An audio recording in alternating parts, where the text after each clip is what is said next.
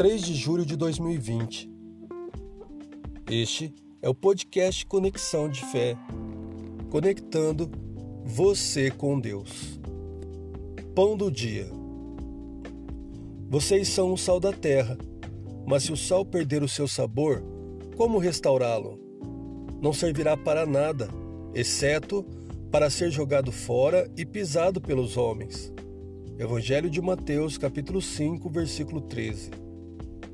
Há uma diferença entre um crente que está tentando viver uma vida piedosa, lutando por isso, e a pessoa que afirma ser crente, mas ignora propositadamente o que a Bíblia diz e escolhe viver um estilo de vida fora do plano de Deus.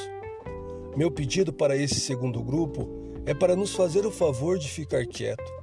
Soa surpreendentemente ouvir um evangelista pedir a alguém para não contar aos outros sobre Cristo. Mas o texto-chave do Sermão da Montanha, em Mateus 6,8, é quando Jesus diz: Não sejam iguais a eles. Essencialmente, Jesus estava dizendo: Não sejam como este mundo, sejam diferentes, não sejam como eles. Então, o que devemos ser? Devemos ser sal. Jesus disse: Vocês são o sal da terra. Mas se o sal perder o seu sabor, como restaurá-lo? Não servirá para nada, exceto para ser jogado fora e pisado pelos homens. Nos dias de Jesus, o sal era muito mais negociável do que é hoje.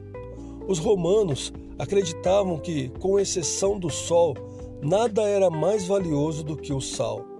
Ele realmente foi usado como uma forma de moeda e os soldados romanos às vezes eram pagos em sal. Daí a expressão: ele não vale o seu salário. Todos temos momentos de hipocrisia. Se eu disser que nunca fui hipócrita, estarei sendo ainda mais hipócrita. Crentes nem sempre praticam o que pregam. Isso se chama humanidade. Nenhum cristão conseguirá viver de forma perfeita.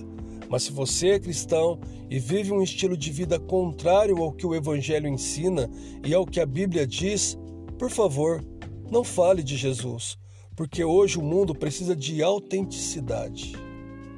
Vamos orar. Eterno Deus, obrigado por mais um dia que o Senhor nos concede com vida e com saúde.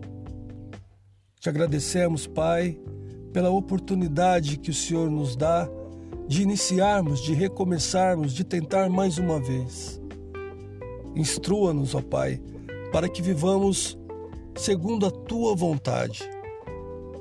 Dá-nos a sabedoria, nos capacita para que sejamos sal da terra, para que venhamos fazer a diferença, para que sejamos cristãos autênticos. E quando pregarmos, as nossas vidas já tenham falado antes sobre Jesus. Assim oramos, agradecido no nome do seu Filho amado Jesus. Amém.